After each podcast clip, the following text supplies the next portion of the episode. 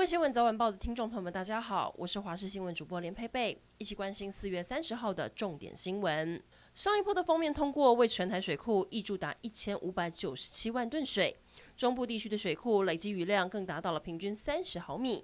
先前经济部长王美花曾说，要正式解除限水，水库的累积雨量必须达到三百毫米，也就是说要再下九场雨，限水才能解除。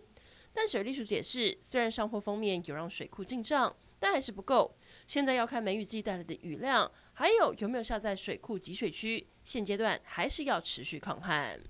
火警意外，澎湖马公有七辆机车起火燃烧，火势猛烈，一度延烧到一楼的门窗。消防队员紧急疏散分租套房内的十位民众，其中四个人呛伤送医，还好没有生命危险。奇怪的是，从监视器画面来看，当时机车起火时，并没有任何人靠近。机车为什么会突然烧起来，还有待调查。桃园机场旁边的诺富特饭店爆出房务主管确诊的个案后，昨天已经紧急撤离四百一十二人，全面净空。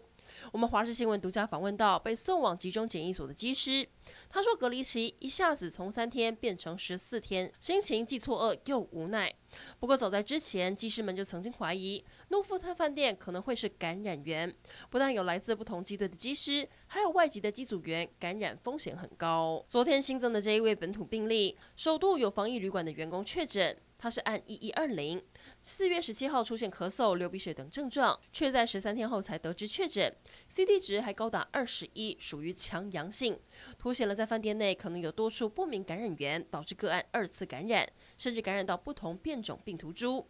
感染科医师直言，恐怕会有超级传播事件发生，尤其个案确诊前还三度到三重的某间诊所就医，健保卡上也没有注记，防疫破口越来越大。台湾的社区现在恐怕有多条隐形传播链共存，就怕台湾的高科技人才被中国挖角。最近各大人力银行都收到了劳动部的来函，明令不可以协助中资或外资企业来台招募人才到中国工作，只有经过经济部投审会许可的台商公司可以刊登征才广告，违法刊登者最重可以开罚五十万，如果有中介行为，最重罚五百万。包含了机体电路、半导体跟 IC 产业，还列为关键产业。劳动部打算寄出比其他产业多一倍的罚款，希望遏制中资挖角，让台湾人才流失。最后来关心天气，五一劳动节有人开始放三天连假，有计划要出游的话，天气都不差。雨势预报在今天、明天两天各地都是晴到多云，只有山区午后会有零星短暂雨。花东则是不定时会下点雨，但整体来说降雨量都不多，范围也不大。